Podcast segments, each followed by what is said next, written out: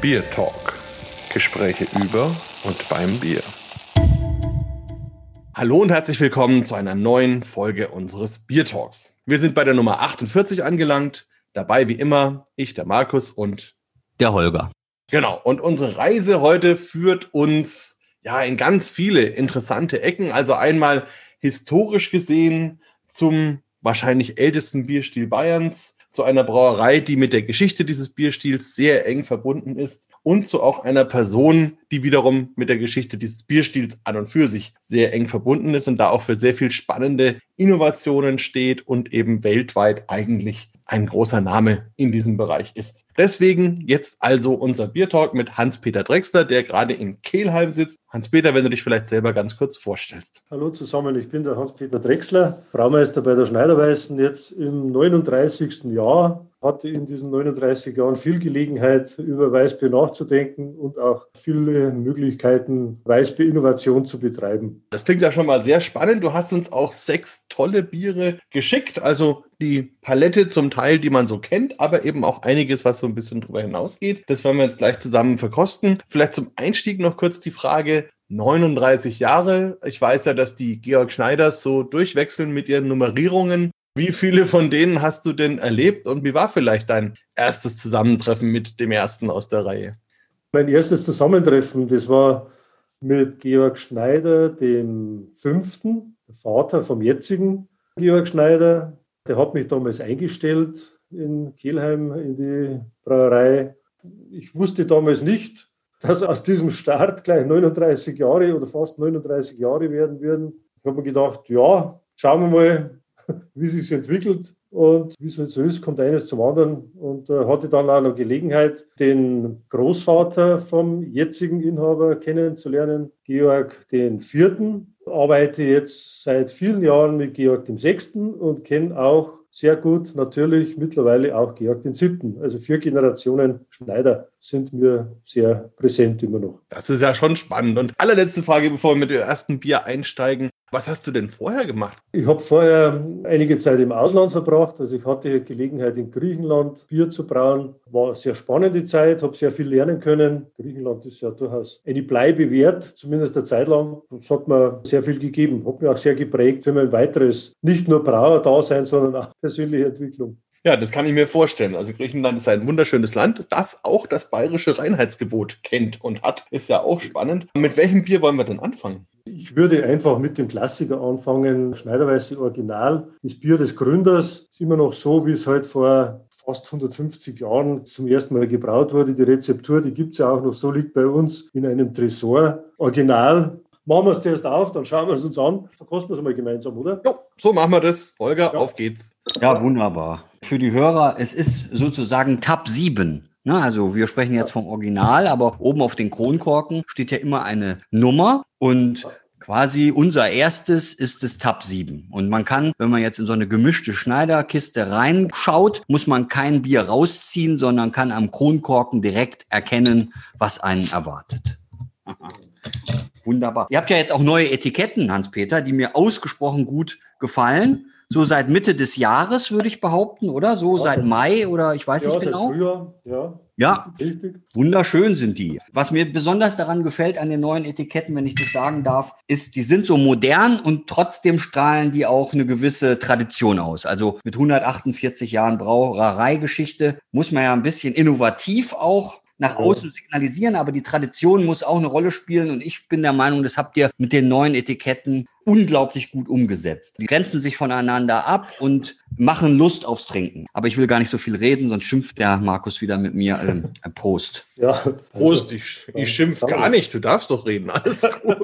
Vielen Dank fürs Kompliment. Ich werde es weitergeben an unsere Leute, die sich da dafür richtig ins Zeug gelegt haben. Ja, ich hoffe, dir gefallen die auch, die neuen. Ja, ja, nein, also wirklich, mir gefallen die richtig gut. Ich meine, es ist ja immer diese große Kunst, auf der einen Seite die Tradition rüberzubringen, auf der anderen Seite aber sich auch ein bisschen zeitgemäß darzustellen und trotzdem nicht den, den Kern halt zu vergessen. Also dieses, sagen wir mal respektlos, dieses blaue Ei, das äh, kommt da recht schön raus, sodass man von der Weiden schon sieht, um was es geht. Das stimmt, ja. Das ist wahr. Das wird richtig schön präsentiert. Eingestellt, hat aber eben noch richtig schönes Beiwerk drumherum, weil wir dann spätestens bei der Nummer 4 auch drüber reden, weil da sind dann auch noch Menschen mit drauf. Dann lass uns doch mal dieses Bier angehen. Ja. Ja, Holger, magst du, soll ich? Oder soll der Hans-Peter ehrenhalber das erste Bier eröffnen? Also, ähm, wie ihr wollt. Dann mache ich mal. Also wir haben ein wunderschönes Bier, wo sich für mich eigentlich schon die erste Gretchenfrage stellt, wenn wir uns das Ganze von der Farbe her anschauen, weil da sind wir jetzt eigentlich bei so einem, ja, hellbräunlichen, dunklen Bernstein, wie auch immer, also schon einer relativ kräftigen Farbe. Und immer wieder, wenn ich gerade bei Wettbewerben bin und wir Weizenbiere verkosten oder Weißbiere, dann ist immer die große Frage, wo ist denn die Grenze zwischen dem hellen und dem dunklen Weizen? Und da gibt es ja manchmal noch einen Bernsteinweizen dazwischen. Und das ja. immer genau festzulegen, ist ganz schwierig. Oder vielleicht auch noch eine kleine Anekdote, als ich mal in Berlin war, vor vielen Jahren dort bei einem chinesischen Restaurant und habe dann ein dunkles Weizen bestellt, dann wurde mir auch ein Schneider Original hingestellt. Das ist ganz interessant. Vielleicht ganz kurz, bevor wir weiter verkosten, Hans-Peter, was sagst du denn zu dem Thema? Zur Zeit der Gründung der Schneiderweiß, 1870, 1872 genau, das war ja in München und in München war die Bierfarbe in der Regel ja dunkel aufgrund des Wassers und die Malze waren auch etwas dunkler. Und so hat sich eigentlich damals diese Farbe ganz selbstverständlich eingestellt. Und wir haben eigentlich da nichts dran geändert. Ich kann mich erinnern, wie ich vor 40 Jahren angefangen habe, mit der Schneiderweißen zusammen zu sein. Da war das ganz was Normales. Da hat man halt gerade in, in Südbayern eine Schneiderweiße gekannt. Und das war halt so, wie es ist. Da hat man zwischen dunklen und hellen Weißbier nicht so unterschieden. Und das hat sich dann im Laufe der Jahre so entwickelt, sodass wir immer mehr in das vermeintlich dunkle Eck gewandert sind, obwohl die Farbe immer die gleiche geblieben ist. Ich denke mal einfach aus dem Grund, weil die Leute halt irgendwie einen Namen braucht haben. Und wir haben uns dann darauf verständigt, dass es ein bernsteinfarbenes ist, irgendwo so zwischendrin. Ich denke, ein dunkles Weizen fängt dann an, wenn ich auch wirklich Röstaromen rieche und schmecke. Also wenn da noch Schokolade, Kaffee, irgend sowas dazukommt, dann ist es, glaube ich, wirklich dieser bewusst dunkle Charakter. So ist es halt einfach ein, ein uriges, klassisches, ehrliches Weizen. Und das riecht man auch schon. Also da hat man diesen klassischen, frischen Hefegeruch, der so einerseits das Bananige hat, andererseits eben diese Gewürzaromen, leichte Nelke, was sich schön verbindet. Wobei hier die Nelke vielleicht sogar ein bisschen überwiegt. Also sehr intensiv auf jeden Fall, sehr frisch. Probieren wir mal ein Schlückchen. Ein unheimlich schönes Mundgefühl, richtig cremig. Das schmeichelt richtig, während man es trinkt, umspielt die Zunge. Geht so frisch los, hat dann so ein bisschen brotig, leicht süß. Und hinten raus wird es dann aber wieder trockener. Da merkt man, dass dann doch auch ein bisschen Hopfen damit spielt. Und dann so im Nachhall kommt nochmal dieses vor allem nelkige Aroma, was dann auch lange bleibt und einem so richtig nochmal anfüllt. Ja, und dann wird es trockener und man hat wieder Lust weiter zu trinken. Also richtig schön ausbalanciert und nicht so wuchtig, wie viele Weizen oft sind, die einen dann richtig satt machen sondern da kann man schon das eine oder andere davon trinken. Holger, was sagst du denn? Bei mir ist die Nelke auch im Vordergrund, natürlich auch noch die Banane, aber dann hinten, wenn man dann schluckt, dann kommt schon so eine, so eine bittere zustande, die tritt dann so ein und dann habe ich so eine Muskatnuss ein bisschen und auch ein bisschen so eine, so eine röstige Nussaromatik und beiß jetzt gerade hier herzhaft in mein bayerisches Leberkäsbrötchen rein oder Semmel, muss ich ja sagen, Semmel, ja, um Gottes Willen, was war das jetzt für ein Fehler? Schneide es bloß raus, ja, dann weiß man, wozu es auch passt. Aber ich möchte noch mal ganz kurz aufs Original zurückblicken, also quasi auf die Zeit um 1872. Also man muss sich das ja mal vorstellen. Also ich stelle mir das vor, so in der ersten Hälfte des 19. Jahrhunderts kamen die untergärigen Bierstile so richtig auf. Also dann ja 1842 in Pilsen mit Josef Groll eben das erste Pilz. Und das wurde ja wahnsinnig modern. Und zu der Zeit gründet dann Georg Schneider der erste eine Weißbierbrauerei. Also ich meine, fast schon ein bisschen rückständig. Ne? Und gleichzeitig erhält er damit natürlich diesen urbayerischen Bierstil. Das war bestimmt eine unheimlich spannende Zeit, wo viele zu ihm gesagt haben, Mensch, Georg, Meinst du, das ist es wirklich? Also soll man nicht auch untergärige Biere machen? Und da einfach zu sagen, nein, meine Passion sind diese oberjährigen Biere und ich ziehe durch und so ein Original gibt's dann nach 148 Jahren. Und wenn man jetzt dem Hans-Peter Glauben schenken darf, unverändert immer noch das ist doch sehr beeindruckend, finde ich. Es war ja sicherlich auch eine Chance für den Georg den Ersten. Durch das, dass eben die Weißbiere nicht mehr ganz so up-to-date waren zu dem Zeitpunkt. Er hatte ja doch dieses Recht, Weißbier zu brauen. Es war damals ein Staatsmonopol in den Händen der Wittelsbacher in Bayern. Und die haben halt genau aus dem Grund, weil dieses untergärige Bier immer moderner geworden ist und die Nachfrage größer wurde, haben die Wittelsbacher kein Interesse mehr gehabt an dem Weißbier brauen und an diesem Geschäft mit Weißbier und haben das eben abgegeben. Und da denke ich, hat dieser Georg, der ja Braumeister war in München, der hat seine Chance gewittert und hat sich gesagt, ja, jetzt habe ich die Gelegenheit, wenn es die anderen nicht mehr wollen, nutze ich die Chance und schaue, dass ich was draus mache. Und das, glaube ich, ist schon eine Pioniertat gewesen damals. Es ist bemerkenswert, wenn man sich das nochmal so vor Augen führt, was damals so alles eine Rolle gespielt hat. So, Markus, dann zum zweiten Bierchen oder gibt es noch eine weitere Frage an unseren lieben Gast? Vielleicht noch eine Anmerkung Anmerkung oder, oder auch eine Frage, je nachdem. Also jedenfalls hat ja dann dieser erste Georg Schneider und dann auch seine ersten Nachfolger ja durchaus Erfolg damit gehabt und haben ja dann weitere Brauereien dazugekauft, wie zum Beispiel auch die in Kelheim. Ich weiß gar nicht, war da auch irgendeine dabei, die untergierig gebraut hat oder waren die alle weiß? Ich weiß jetzt nicht, welcher Georg das war, aber es ist damals in der Familie die Idee entstanden, so eine Art Weißbier-Imperium über ganz Bayern zu gründen. Die Idee war einfach, dass man diese ganzen ehemaligen weißen Brauhäuser von den Wittelsbachern übernimmt und wieder aktiviert. Das größte davon war das in Kelheim, das wurde 1928 gekauft. Und dann hat man noch in Straubing eine Brauerei gekauft, ein Bräuhaus. Dann ist das wieder eingeschlafen. Aufgrund der wirtschaftlichen Entwicklung in Deutschland. Aber zum Thema helles oder untergäriges Bier, wie ich 19 1982 angefangen habe, in Kelheim Bier zu brauen, da haben wir untergäriges Bier auch gemacht. Okay, also irgendwann dann bewusst davon verabschiedet. Ja, genau. Also drei oder vier Jahre, ich denke, es war so 85, 86, haben wir uns davon verabschiedet.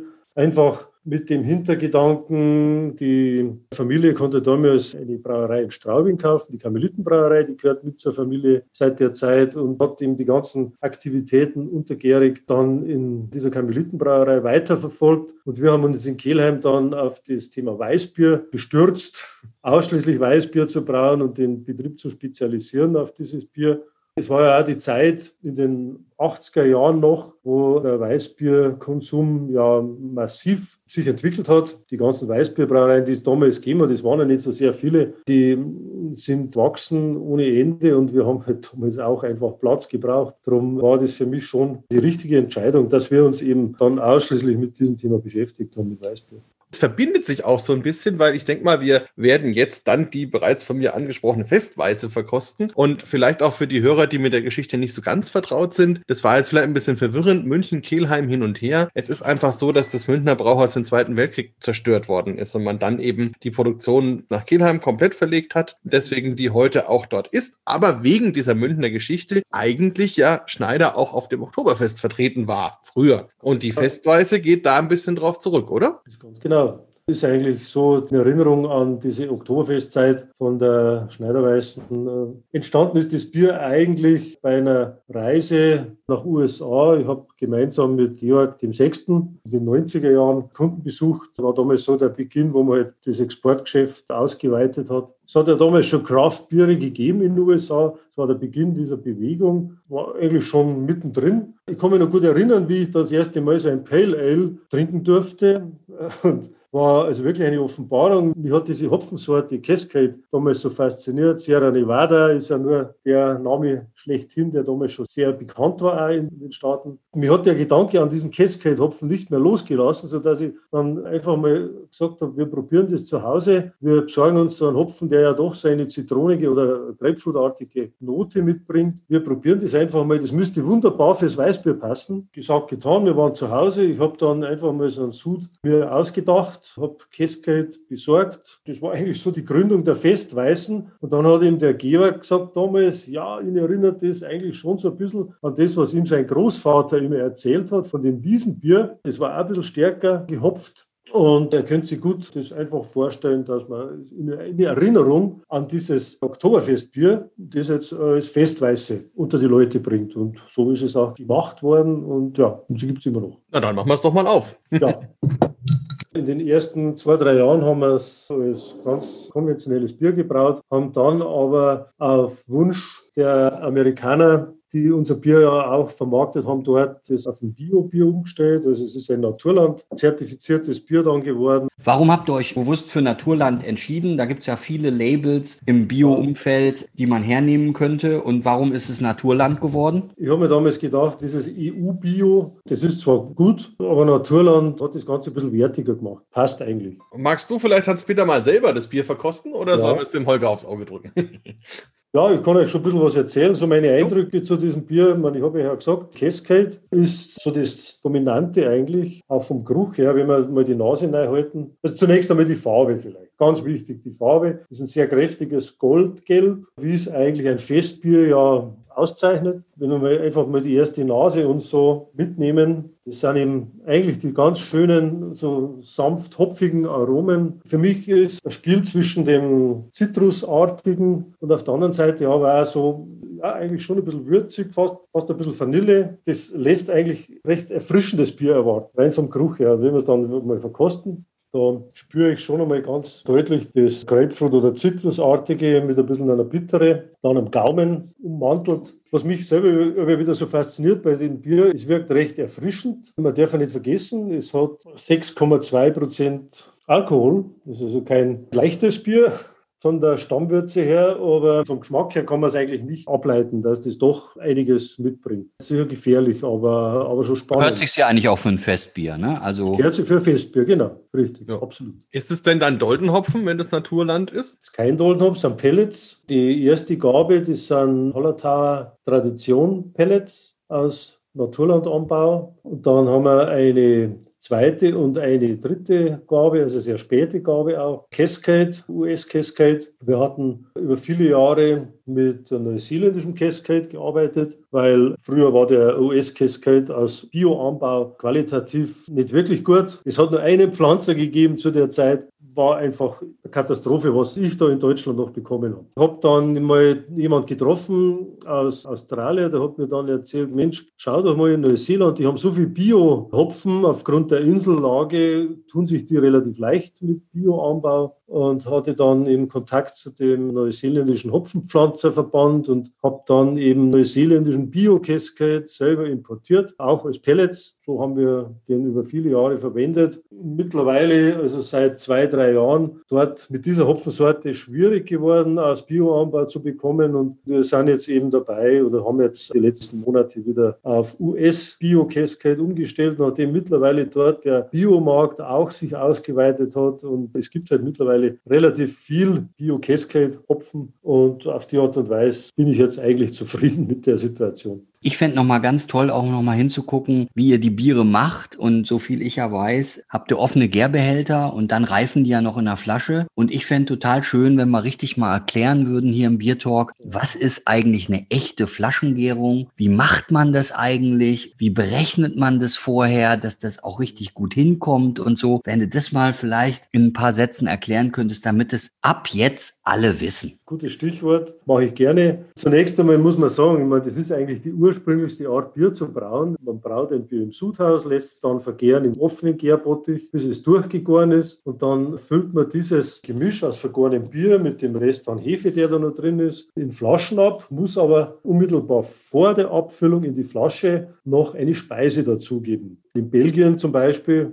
die machen das ja auch so traditionell. Da ist es Zucker, nachdem in Deutschland ja der Zucker nicht erlaubt ist, gemäß dem Reinheitsgebot, nimmt man in Deutschland traditionell unvergorene Würze, die man eben zu einem bestimmten Anteil nochmal diesem Bier vor dem Abfüllen beimischt. Einfach damit die Hefe nochmal frische Nahrung bekommt, damit sie dann in der Flasche, in der verschlossenen Flasche, den Restextrakt vergären kann, damit die Kohlensäure entsteht in der Flasche, damit der Druck entsteht und damit ist das tolle Mussieren eines Weißbiers im Glasel dann sich entwickeln kann. Eigentlich eine einfache Methode. Es gibt halt ein paar Fallstricke, muss man einfach wissen, gerade wenn man es im größeren Stil macht. Das eine ist sicherlich der Anteil dieser Speise. Nimmst du ein bisschen zu viel, dann zerreißt die Flaschen, mal ganz trivial gesagt, dann nimmst du ein bisschen zu wenig, dann wird das Bier furchtbar fad. Also man muss es sehr, sehr genau abstimmen. Das ist für mich einer der Schlüsselprozesse bei der Weißbier, bei der traditionellen Weißbierherstellung. Das zweite ist natürlich ganz wichtig. Wir haben zu keinem Zeitpunkt der Herstellung von dem Bier die Möglichkeit, dass wir das pasteurisieren oder Kurzzeit erhitzen. Das heißt, dass wir in der ganzen Brauerei ohne dieses Auffangnetz einer thermischen Haltbarmachung arbeiten müssen und auch wollen. War früher unkritisch, weil die Biere ja relativ schnell getrunken wurden. Die haben ein sehr kleines Einzugsgebiet gehabt von der Distribution her. Und mittlerweile, also wir distribuieren weltweit und das macht es natürlich schon zu einer Herausforderung. Gerade auch für die Festweise, glaube ich, ist es genau die richtige Vorgehensweise, um dieses schöne Mundgefühl auch wieder zu produzieren, das mir echt immer wieder gut gefällt. Was ich interessant finde, ist, dass man auch wirklich so diesen klassischen Hopfencharakter, der ja einfach immer ein bisschen kräutrig, so an Hanf auch angelehnt ist, eine Hanfpflanze. Ich finde, das kommt da auch schön rüber. Also man merkt wirklich, ja, den Hopfen so in seiner Gänze. Deswegen haben wir auch gefragt, ob da Dolden drin sind, weil es mir fast ein bisschen so rüberkommt. Fast wie ein Grünhopfenbier, also wirklich sehr fein. Ja. Ja, ist kein typisches Weißbier. Es ist halt durch diesen relativ hohen Hopfenanteil, man, wir reden da über 25 bis 28 Bittereinheiten im Vergleich zu unserem Original, da sind wir bei 14. Da ist schon der Hopfen das, was eine große Rolle spielt beim Geschmack, ganz klar. Und da sind wir auch schon beim Stichwort zum nächsten Bier. Also du musst mir sagen, wenn ich die Reihenfolge falsch interpretiere, aber ich würde, wenn ich die Leiter jetzt weitergehe, zu Hopfenmeißen gehen. Ist das in deinem Sinne? Ja, ganz genau. Wir haben über die Reihenfolge ja nicht geredet gehabt eingangs, aber absolut genauso habe ich mir es aufgestellt und so habe ich mir das jetzt gedacht. Passt. Sehr schön. Wunderbar. Und, und, das, und das Allerbeste ist, ich bin dran mit Beschreiben. ja, extra für dich. ich habe es jetzt schon aufgemacht und der Kronkorken geht ab und sofort, sofort kommt eben so eine schöne tropische, würzige Note, so ein Aromenfeuerwerk eigentlich in meine Nase. Und wenn ich jetzt in das Glas rieche, ah, dann, dann ist es also immer noch da. Dann kommen eben diese tropischen Aromen. Also ich habe Mango und Ananas so im Vordergrund wunderbar, auch von der Farbe her. Ich würde fast sagen, also es natürlich auch so dunkles Bernstein, aber es schimmert so rötlich ein bisschen. Hier haben wir ja einen echten Bierhybriden vor uns, eine Kooperation zwischen, also ich bin ja auch ähm, so ein kleiner Hobbybrauer, schon immer seltener, aber früher sehr aktiv und ich habe ja meine Götter und Hans-Peter, du bist ja einer meiner Braugötter, also wenn ich das also noch nie gesagt habe, dann muss es jetzt mal gesagt werden. Und der andere Braumeister, der also hier beteiligt ist, ist eben der Garrett Oliver von der Brooklyn Brewery aus New York und soviel ich weiß, in, in 2007 ist es dann entstanden, war lange nur auf dem US-Markt erhältlich und kam dann irgendwann nach Deutschland. Ich weiß nicht, 2012, ich bin mir aber nicht sicher. Und da stelle ich mir so vor, haben sich meine Braugötter quasi unterhalten und der eine hat dann gesagt, Mensch, Hans-Peter, was eigentlich das Geilste bei dir? Und dann hast du gesagt, ja, bei mir ist das Geilste natürlich ein Doppelbock Weißbier so. Und bei dir, Garrett? Und dann hat der gesagt, ja, bei mir ist es eigentlich ein IPA. Und dann habt ihr beiden beschlossen, komm, wir machen es einfach so, wir vereinen das Beste von beiden in einem Bier und rausgekommen ist dann das Tab 5. Also so aromatisch und so ein süßer Malzgeschmack und dann so eine dominante Bittere, die da ist, aber von dieser Aromatik umarmt wird. Also ich kann nicht besser schwärmen. Herrlich.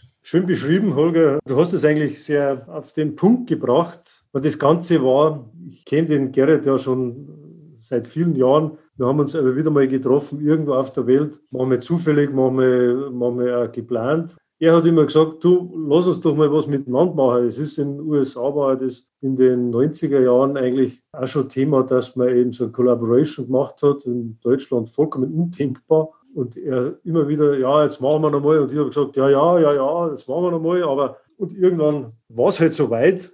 Es gibt dann einfach Tage und Zeiten, da ist, da ist reif. Und dann haben gesagt, und jetzt packen wir es und jetzt gehen wir so. Und dann ist eben, genau wie du beschrieben hast, Holger, gesagt, so dieses kräftiger Doppelbock in Deutschland und er mit seinem Hopfenstopfen, was äh, bei uns damals, man, man hat das schon gekannt früher, Hopfenstopfen, aber es war jetzt nicht so, so wirklich in aller Munde. Ich kann mich noch erinnern, ich habe damals, wie, wie die Idee aufgekommen ist, da habe ich zuerst einmal beim Brauerbund nachgefragt, wie ist denn das beim Hopfenstopfen? Was, was machen wir denn da mit dem Reinheitsgebot? Ist das überhaupt zulässig? Und es war damals tatsächlich so, dass das irgendwo so in der Grauzone drin war. Es war einfach nicht beschrieben. Ich habe auch keine, keine wirklich vernünftige, also ähm, handfeste Auskunft bekommen. Hat sich da keiner so richtig getraut, was zu sagen. Das haben wir dann gedacht. Und jetzt machen wir es, weil wir machen ja nichts wirklich Schlimmes. Wir verwenden ganz normalen Naturhopfen und wir tun den ins Bier rein, bloß halt zum späteren Zeitpunkt, nachdem das Bier schon abgekühlt ist und vergoren. Das waren so die, die ersten Gehversuche in Deutschland mit diesen Craft-Bier-Themen.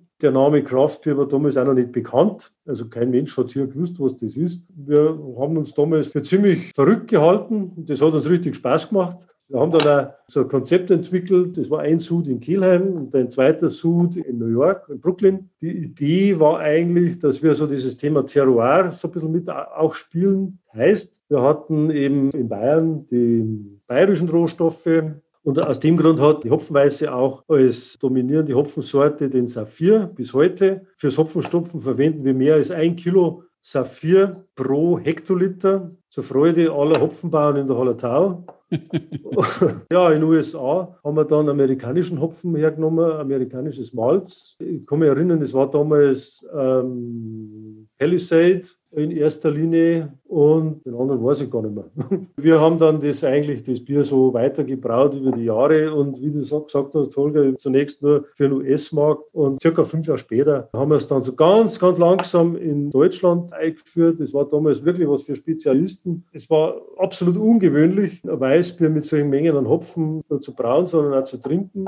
Auf einmal hat so eine Entwicklung eingesetzt, sodass wir da richtig tolle Rückmeldungen bekommen haben, gerade von jungen Leuten. Es war natürlich auch die Zeit, wo diese Kraftbierbewegung auch in Deutschland so ein bisschen Fuß gefasst hat. Und so hat sich da was entwickelt, was dann mittlerweile dann zu einem eigenen Bierstil geworden ist. Aus heutiger Sicht sage ich natürlich, das war geniale Idee, geniale Geschichte. Das, wenn mir damals jemand gesagt hätte, ich hätte es ja nicht geglaubt.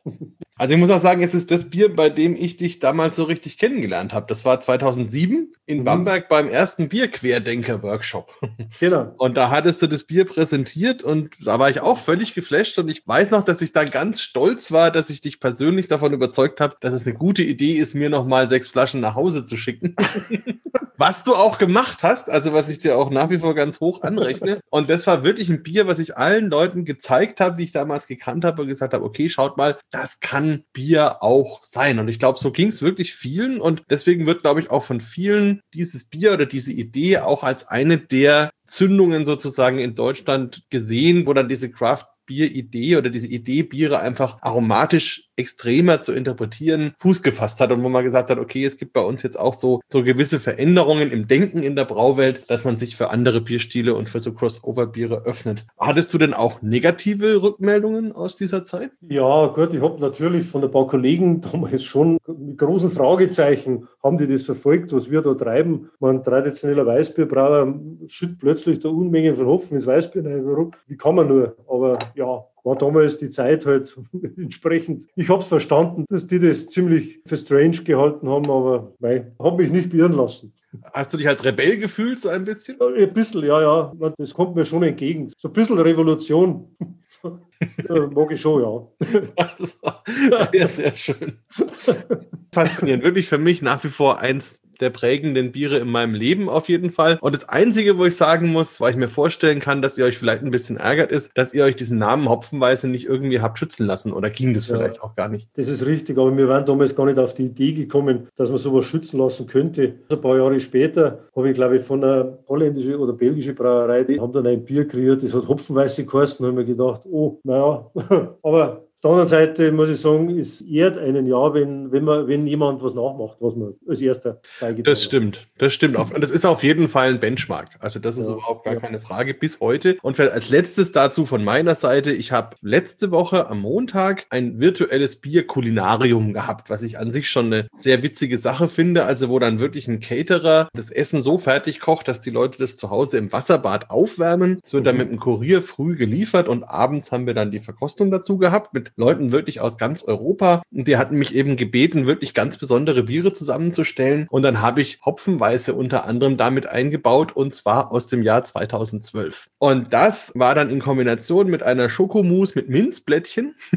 Und es war fantastisch. Das ist für mich auch ein Wahnsinnszeichen, weil normalerweise ja so hopfenbetonte Biere Lagerung nicht gut überstehen. Aber bei der Hopfenweißen ist es anders. Die kann man wirklich bewusst lagern und die wird immer spannender, kriegt immer mehr so diese Ananas-Charakteristik und eben gar keine unangenehmen Bitteren oder so. Also faszinierend. Da bin ich zum letzten Mal so richtig damit wieder in Berührung gekommen. Ganz toll. Es gab ja mal das Aventinus Vintage, Hans-Peter. Jetzt könnte halt Tab 5 Vintage auch machen. Ja, also. ja das ist auch was, was wir damals lernen mussten oder durften. Also die Lehrmeinung war ja auch natürlich, so hopfenbetonte Biere, gerade hopfengestopfte Biere, verändern sich sehr schnell dann in der Flasche bei der Lagerung. Aber wir haben ein bisschen einen langen Abstand gehabt zwischen dem Kielheimer Sud und dem Sud in Brooklyn, weil es halt irgendwie von der Zeit her so nicht anders ausgegangen ist. Und dann haben wir halt uns wirklich einen Kopf gemacht, wie wird sich diese Kielheimer Version wohl verändern, bis dann diese Brooklyner Version endlich am Markt ist. Du weißt ja, das ist wahrscheinlich schon gar nicht mehr frisch und das Hopfenaroma ist komplett weg oder hat sich verändert. Aber ist alles nicht eingetreten, wie es ja gerade gesagt habt, kannst du selbst als Vintage-Variante eigentlich noch zu, zu Schokomus reichen. Es funktioniert. Von dem Aventinus Vintage habe ich sogar auch noch was im Keller. Ich glaube, zwei ja. Kisten oder so. Ja, bin, ich auch, mal gespannt. Ja, Holger, was sagst du? Wollen wir zur klaren Aussage kommen zum Doppelbock? Unbedingt. Also, ich meine, auch da wieder, also ein Klassiker jagt ja den nächsten. Und jetzt, wenn wir dann zum Tab 6 gehen, dem Aventino ist dieses Bier schon Weltmeister in seinem Stil. Und man kann wirklich, wenn man jetzt Verkostungen macht, so wie ich das ja auch immer sehr oft mache und sehr gerne mache, und man möchte ja immer den Teilnehmern eigentlich vermitteln, was kann Bier alles sein. Und beim Schneider-Portfolio Portfolio muss man einfach sagen, man muss es nicht verlassen. Also man kann wirklich durch die Biere gehen und den Leuten mit Schneider Weißbieren absolut transportieren, was Bier sein kann. Und gerade das Aventinos ist für mich ein Evergreen, immer zu Hause, immer griffbereit und jetzt zu dieser Jahreszeit immer auch gerne genommen. also Prost. Also. So, wer möchte denn gerne unseren Hörern erzählen, wie es ist? Hans-Peter, das musst du doch machen. Ja, was, ja, also was ich schon mal, so mein erster Eindruck jetzt, wo ich es eingeschenkt habe, was ich wirklich sehr bemerkenswert finde, gerade nach der Hopfenweißen, mit diesem intensiven Hopfenaroma, ist es zunächst einmal die Erwartung da, dass da die Zunge so belegt ist, dass die Nase voll ist von diesen intensiven Hopfenaromen, dass eigentlich nichts anderes mehr geht und Platz hat. Das stimmt nicht. Der Aventinus, der hat das Volumen und hat das Potenzial, dass eigentlich also nicht ganz von Null losgeht, aber schon sehr nachhaltig und sehr eigenständig im Raum steht. Also diese Hopfennoten, die sind jetzt fast alle weg. Ja, der geht da einfach durch, so wie, wie ein heißes Messer durch Butter. Geht er drüber und, und macht sich breit und sagt, hier ja. bin ich und hier bleibe ich. Genau. Und das ist eigentlich schon, denke ich, ein Ausdruck von Klasse von so einem Bier, dass es halt so für sich im Raum steht, dass es alles ausfüllt. Gleich beim Öffnen der Flasche ist mir der Geruch schon in die Nase gestiegen. Dieser tolle, würzige Geruch, das ist so für mich immer so weihnachtlich. Viel Nelke, bisschen Banane, aber dominieren halt auch diese würzigen Aromen wie Nelke, Muskat, was mir persönlich eben auch sehr viel Spaß macht. Ich mag sehr gern fruchtiges Bier, aber in, im Zusammenhang mit diesen malzigen Röstaromen, die er auch mitbringt, sehe ich aber die Balance ein bisschen besser dann mit diesen Phenolen, also mit diesen würzigen Nelkenaromen. Wobei ganz wichtig, denke ich, ist, dass man leichte Ester, also diese bananenartigen Aromen mitführt und mitzieht. Bloß ich möchte es halt nicht gern dominant haben. Mir sind diese Gewürze Sätze, die da drin nachvollziehbar sind, die sind, haben für mich da immer ein bisschen Priorität. Finde auch sehr schön, wie das immer in dieses Rosinige mit reingeht, in so, so, so Dörrobst oder so. Und je länger man das lagert, umso schöner verbindet sich das dann eben auch nochmal mit diesen Gewürzaromen. Ich habe mit dem Bier insofern in Anführungsstrichen immer ein Problem. Ich bin da so drauf geeicht, dass mir das bei Wettbewerben immer passiert, wenn wir dann eben zum Beispiel im Finale vom Weizen Doppelbox sind, es mir dann relativ leicht fällt, mir vorzustellen, welches Bier das wahrscheinlich sein kann. muss ich, muss ich mich dann immer extrem zurückhalten. Manche Biere sind einfach so markant, dass sie eine einen hohen Wiedererkennungswert haben, auch wenn man sie jetzt nicht täglich trinkt. Und da gehört es für mich absolut dazu. Und mit dem habe ich auch schon ganz viel gemacht. Also vom Stacheln übers Eisbock machen, mhm. übers Kochen. Also da gibt tausend Möglichkeiten, was man mit dem Bier alles anstellen kann. Und das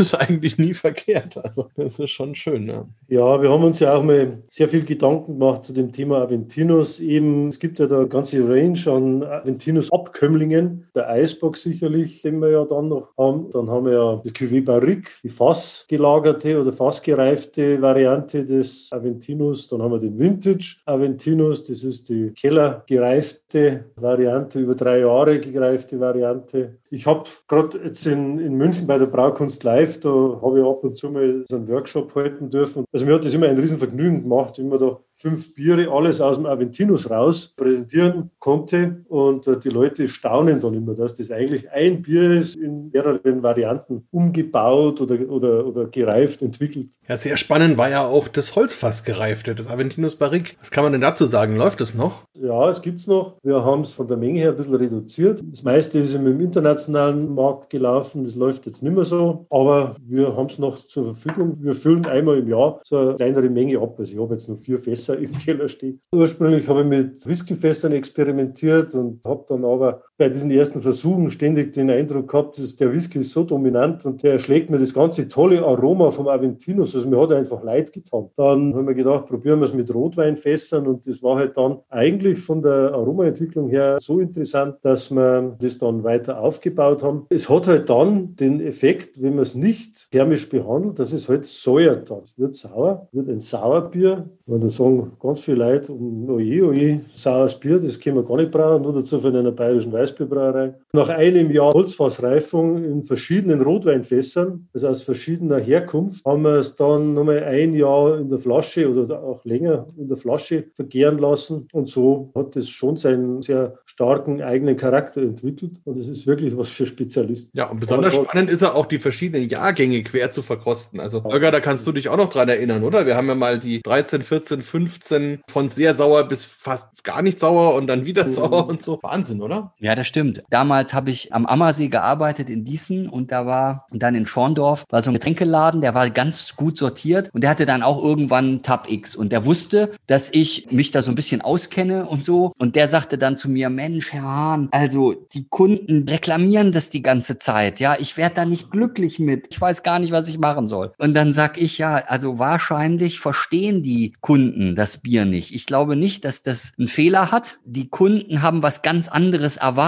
und Enttäuschung kommt dann ja von Erwartungen und damit müsste man jetzt umgehen, ja. Aber der ist dauerhaft dann damit nicht glücklich geworden. ich weiß nicht, ist es auch bei dir angekommen, dass die Leute das irgendwie nicht verstanden haben damals? Wir haben ja Fälle gehabt, da hat der Enkel dem Opa auf Weihnachten so ein Gewibarik geschenkt, weil er gesagt hat, Mensch, gereift und Aventinus und toll. Und ja, hm, so die Erwartung komplett verfehlt eigentlich. und die haben sich halt dann bei uns gemeldet und haben gesagt, ja, konnte das sein, ihr habt so ein tolles Bier, aber das ist ja total sauer und das geht ja gar nicht. Und, äh, ja, es ist ein sehr hochspezialisierter Markt, den wir da bedienen. Das funktioniert gut. Also ich war mal in München bei dem Nirvana. Beim Matthias Thieme, Hohenzollern. Ja, genau, genau. Das ist der Biertempel in München, also sehr genau. empfehlenswert. Mit dem habe ich mal geredet, sagt er, ja, das ist okay, das ist ganz was Tolles. Er hat halt die Möglichkeit, dass er das den Leuten erklärt, was das ist, was da dahinter steckt und was da die Erwartung dann letztendlich ist. Und dann funktioniert das. Aber einfach das irgendwo hinzustellen und darauf warten, dass die Leute das kaufen für viel Geld, also in Deutschland geht das nicht. Haben wir lernen müssen. Also kann ich mich auch noch erinnern, weil ich war 2014 unterwegs und habe recherchiert für meinen damals ersten gesamtbayerischen Brauereiführer, war also durch das ganze oberbayerische, niederbayerische, überall von einer Brauerei zur nächsten Touristen über mehrere Monate unterwegs. Und es war gerade die Zeit, wo dieses erste Cuvée unterwegs war. Und da war ich natürlich auch in sehr, sehr vielen kleinen Getränkemärkten, die da in irgendwelchen Dörfern im tiefsten Bayern waren. Und ich habe mehr oder weniger überall immer dieselbe Geschichte gehört. Da ist dieses seltsame Schneiderbier in der großen Flasche, das irgendwie sauer ist. Und sie wissen nicht, was sie damit machen sollen. Ja. Und ich habe dann davon profitiert und habe das überall aufgekauft und habe dadurch einen schönen Fundus gehabt, von dem ich noch viele Jahre in meinen Verkostungen profitiert habe. es ist halt einfach so, das Bier sollte möglichst selbsterklärend sein, dann funktioniert es gut. In dem Moment, wo es ja schon sehr, sehr anspruchsvoll ist, dann braucht es halt jemand, der einfach da die Erklärung mitliefert, was dahinter steckt. Da würde ich sagen, schauen wir doch jetzt mal, wie selbsterklärend der Eisbock ist, oder? Ah, genau. Mal auf. was eine Überleitung. Die kleinste Flasche der Range heute wie so oft sind die kleinen Flaschen ganz groß. Also alkoholmäßig haben wir jetzt hier 12 Prozent. Das ist schon eine ordentliche Ansage. Sieht man auch schon, wenn das hier im Glas, wenn man das ein bisschen dreht, wie das da so richtig schön ein Film am Glas hinterlässt. Die Farbe ist gar nicht so unähnlich dem Mutterbier, dem Aventinus. Also auch wieder so ein haselnussbrauner Ton. Der Schaum auch schön getönt. Und in der Nase haben wir jetzt noch mehr von diesen Trockenbeeraromen, finde ich. Also natürlich das, was wir vorhin im Aventinus schon hatten, aber nochmal intensiver und nochmal, ja, da kommt noch vielleicht noch so, so Kirscharomen dazu, rote bisschen Vanille, bisschen Karamell. Ich finde auch Marzipan, so Bittermandel ja. ist voll dabei und, mhm. und, auch so, so Pflaumen, ja, so würzige Pflaumen. Ja, und im Mund sagt es dann ordentlich Hallo. Also da sind dann die 12% voll da. Aber auch wieder mit dieser schönen Cremigkeit. Also das finde ich wirklich ganz grandios. Da musst du uns vielleicht auch ein bisschen aufklären, weil wenn wir Eisbock machen, der Holger und ich, dann nehmen wir ja diese Glasgefäße, die es ja unter anderem von Bukanta gibt. Ja. Da gebe ich dann immer so drei Liter Aventinus zum Beispiel rein und mhm. dann friert man das aus über, naja, drei, vier, fünf Tage Tage bei minus 20 Grad. Am Ende stürzt man das und dann laufen so in den ersten 20 Minuten vielleicht 0,1, 0,2 da raus. Und das ist dann natürlich hochkonzentrierter Alkohol, der wahrscheinlich 30 Prozent hat in dem, in dem Dreh oder so. Aber eben auch so gut wie gar keine Kohlensäure mehr. Was macht den Eisbock zum Eisbock und wie schafft ihr das dann, dem wieder auf dem Alkoholmaß zu bringen, das dann doch für den normalen Menschen einigermaßen kompatibel ist? Und wie schafft man es, dass es dann auch wieder Kohlensäure hat? Also zunächst einmal, Aventinus ist das Ausgangsprodukt. Wir gehen einfach her, machen auch nichts anderes wie der Bucanta, bloß eben in einem großen Behälter. Wir nehmen zum Beispiel 100 Hektoliter Aventinus. Wir ähm, haben dann so einen Kühlmantel außen an dem Behälter mit sehr tiefer Temperatur. Das Ergebnis ist dann, dass im Tank drin an der Wandung ein Eispanzer sich bildet im Laufe der Tage und im Zentrum des Behälters, da bleibt halt das Konzentrat flüssig. Wir lassen das dann, das Konzentrat ablaufen und übrig bleibt eben dieser Eispanzer im Behälter, der dann einfach abtaut. Das Ganze dauert relativ lange, also wir machen das sehr vorsichtig. Das, glaube ich, ist das Wichtigste, dass man da nicht brachial hingeht, sondern der Prozess dauert circa drei Wochen. Dann haben wir diesen Eis Mantel im Innern des Behälters so weit anwachsen lassen, dass es gut ist. Das resultierende Konzentrat, das hat eben dann, so wie wir den Prozess eingestellt haben, hat eben dann diese 12 Prozent Alkohol. Und dann haben wir ja zunächst einmal keine Kohlensäure mehr. Wir lagern das dann anschließend in einem zweiten Behälter, in dem Kohlensäuredruck herrscht, bei 0 Grad oder minus 1 Grad. Und bei diesen tiefen Temperaturen nimmt die Flüssigkeit auch wieder relativ schnell Kohlensäure auf, sodass man dann auf dieses leichte Museum und auf diese Cremigkeit dann kommen. Ganz ein wichtiges Schlagwort beim Bier, Mundgefühl. Wird, glaube ich, oft unterschätzt, aber es ist enorm wichtig, dass das Mundgefühl in einem guten Verhältnis mit den Aromen steht. Dann wird es balanciert. Das finde ich jetzt schon interessant, weil es ja trotzdem nochmal ein anderer Ansatz ist. Also, weil bei dem Prokanter-Thema oder so wie wir das auch machen, das kann man ja theoretisch auch mit anderen Gefäßen tun. Ja. Da ist es ja mehr oder weniger schon so, dass das Bier komplett durchfriert. Ja. Also, und man dann letzten Endes halt nur den Alkohol, der einfach einen höheren oder tieferen Gefrierpunkt Punkt hat, der nicht gefriert, der sucht sich dann seinen Weg und kommt dann eben da so raus. Und was ich dann immer machen muss, in Anführungsstrichen, wenn ich Veranstaltungen habe, ich mache dann eben im Vorfeld schon einige Eisböcke sozusagen und mische ja. das dann vor Ort wieder mit dem Ursprungsbier, sodass man das dann einigermaßen wieder einpendeln kann, eben so bei 15 Prozent vielleicht. Und dadurch kriegt es natürlich auch wieder Kohlensäure durch das Aufkreuzen. Ja. Aber so ist natürlich auch eine, eine geschmeidige Idee, das Wasser so ein bisschen von außen wegzufrieren. Und das heißt, man kommt dann gleich auf diese Zielprozentsatz hin. Ja. Finde ich auch eine, eine sehr, sehr sehr spannende Geschichte. Muss ich mal gucken. Ich habe ja auch immer mehrere Eisböcke bei mir in der Gefriertruhe, weil normalerweise ja Veranstaltungen sind. Jetzt hatte ich seit März keine mehr. Das mhm. heißt, da liegen jetzt dreieinhalb Eisböcke rum, die jetzt dann bald ein Jahr hinter sich haben. Da bin ja. ich mal gespannt, was da wird, wenn ich die mal stürze. ja, man muss ein bisschen aufpassen mit dem Einfrieren. Das ist halt einfach so. Ich meine, wenn man über Mundgefühl, über Cremigkeit, über Schaum spricht, das hängt halt sehr stark mit den Eiweißen zusammen, also mit den Eiweißmolekülen, die ja irgendwie die im Bier mitkommen und die sind natürlich sehr temperaturempfindlich. Jetzt, wenn ich halt so einen ganzen Eisklotz habe, der dann langsam wieder auftaut, dann habe ich ganz andere Verhältnisse in diesem Resultat, als wie wenn ich es langsam nur teilweise halt zusammenfriere oder schaue, dass ich das Wasser rausziehe durch dieses Ausfrieren. Vom Ergebnis her kann ich mir schon gut vorstellen, dass das einen großen Unterschied da macht. Ja, Holger, wir hatten ja unser Aventinus Eisbock-Erlebnis vor zwei Jahren ungefähr, als wir eine Reisegruppe von Chilenen betreut haben und deren erste Station war natürlich München. Und da waren wir auch einen Abend im Brauhaus bei euch, im Weißen Brauhaus, mhm. und haben dann mit denen die ganze Palette durchverkostet und am Ende natürlich den Eisbock. Und einerseits war das erstaunlich, mit welcher Inbrunst die das getrunken haben. Und die meisten haben nicht nur eins getrunken, sondern mindestens zwei oder drei.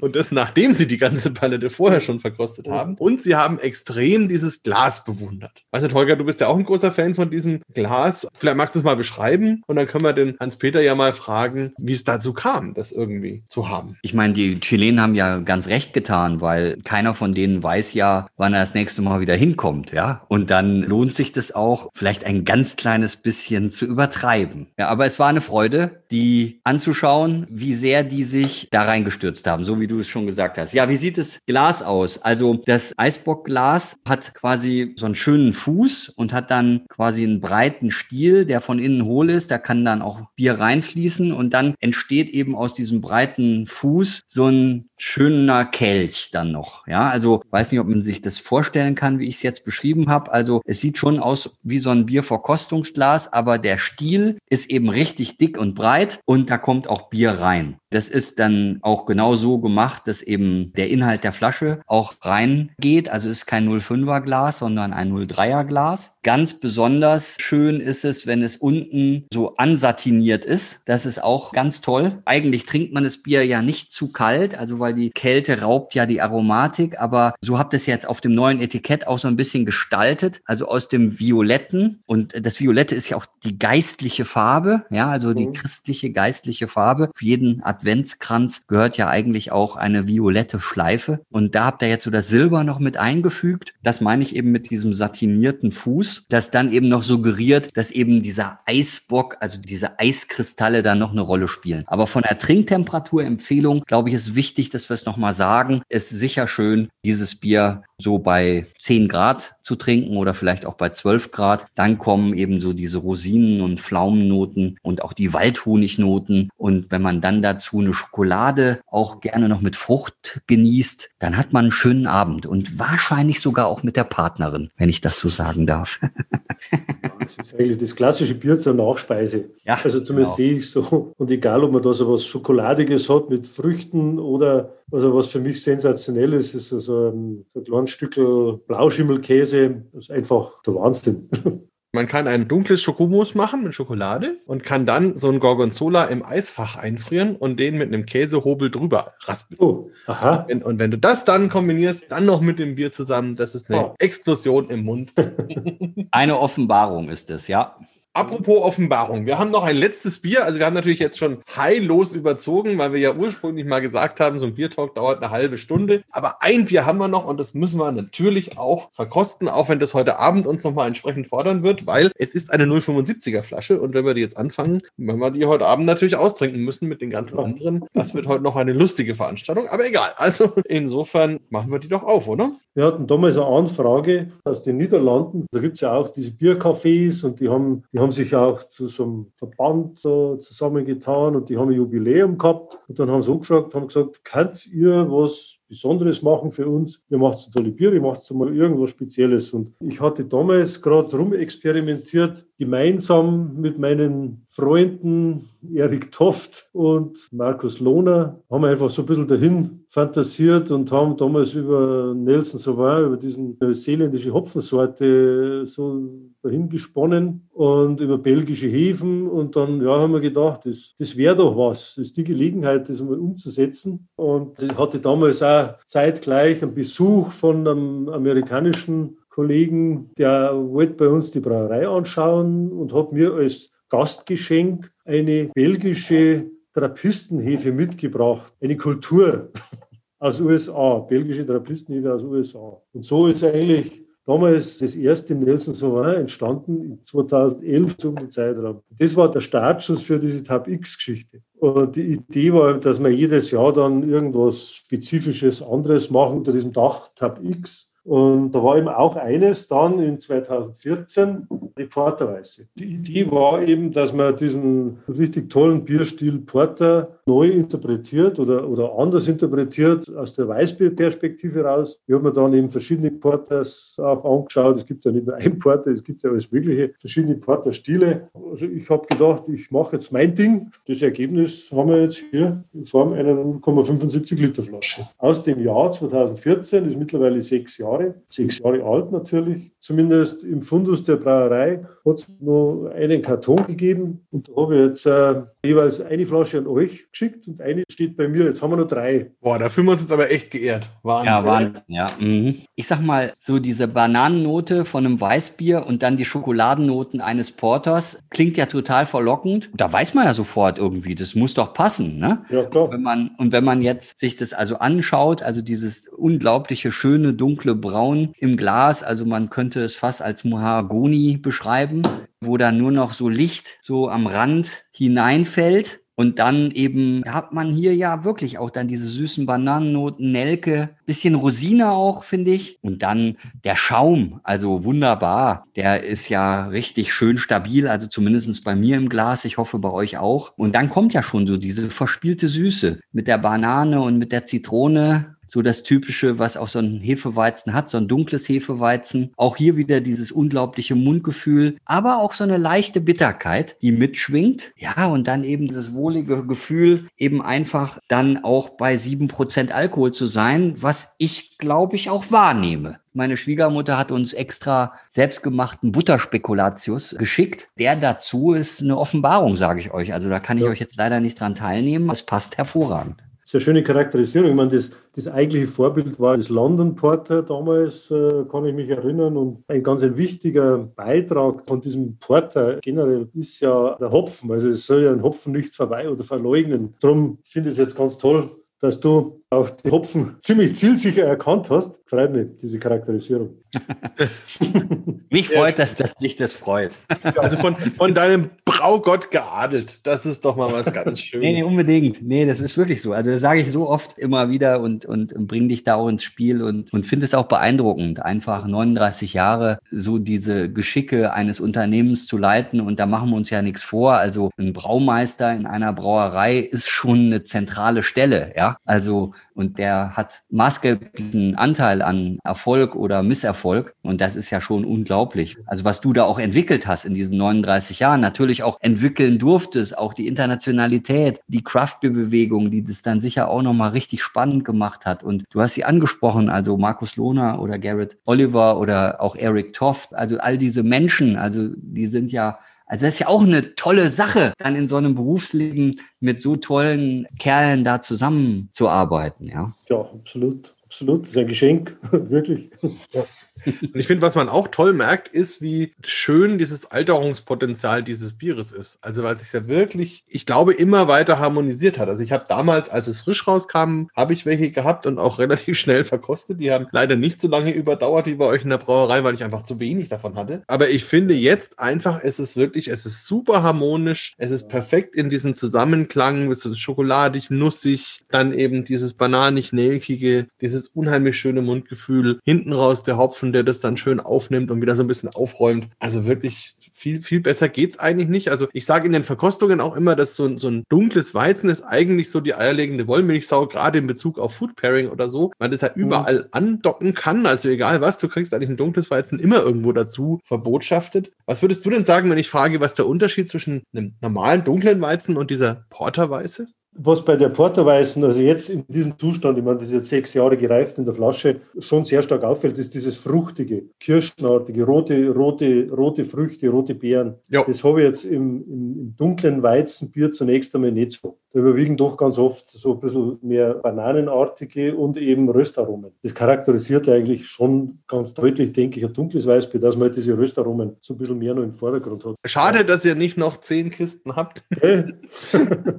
Dafür also jetzt auch, gedacht. auch Aufruf an alle Hörer. Also vielleicht ist ja jemand zufällig Getränkemarktbesitzer und hat irgendwo in den Tiefen seines Lagers noch ein paar von diesen Kartons stehen. Dann bitte unbedingt melden. Wir nehmen sie auf jeden Fall ab. Der Preis spielt eigentlich keine Rolle.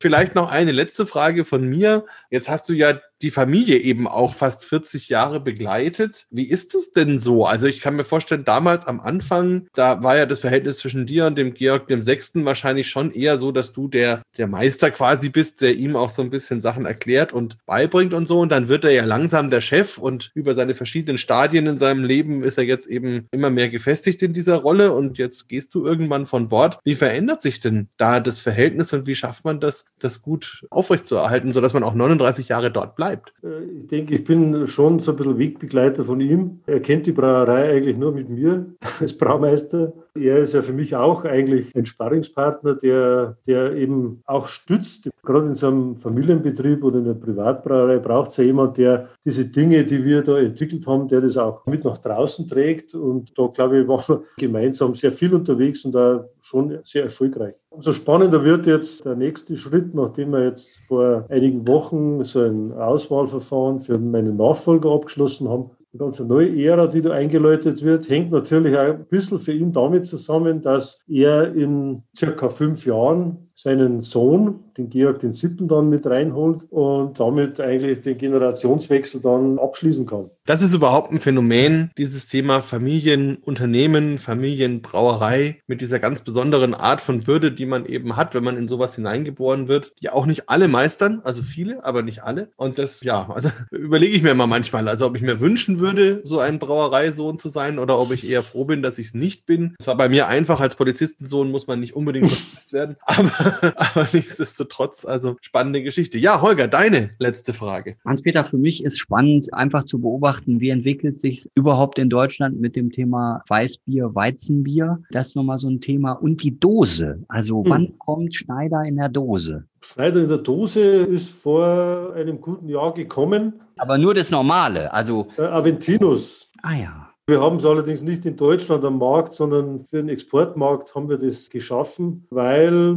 wir eben auch gesehen haben, dass gerade in den sagen wir, gut entwickelten Exportmärkten hochwertige Biere auch in der Dose sehr geschätzt werden. Muss man auch erst lernen, dass in der hochwertigen Gastronomie in verschiedenen Ländern die Dose am Tisch mitsteht zum Essen, wird halt dort ins Glas eingeschenkt. Also nicht aus der Dose getrunken, um Gottes Willen, und wird ins Glas eingeschenkt. Und da haben wir eben dann reagiert und haben gesagt, der Aventinus in der Dose, das wäre doch was. War natürlich wiederum für mich eine Herausforderung, weil ich gesagt habe, ja, spannendes Thema, aber wenn, dann möchte ich auch in der Dose dieses Thema Flaschengärung umsetzen. Wird genauso hergestellt wie der Aventinus in der Flasche und der Aventinus im Fass. Und so ist er halt in der Dose und macht sozusagen eine Dosengärung oder Reifung dann durch. Das ist ja ein geiler Name, eine Dosengärung. Cool. Okay, super.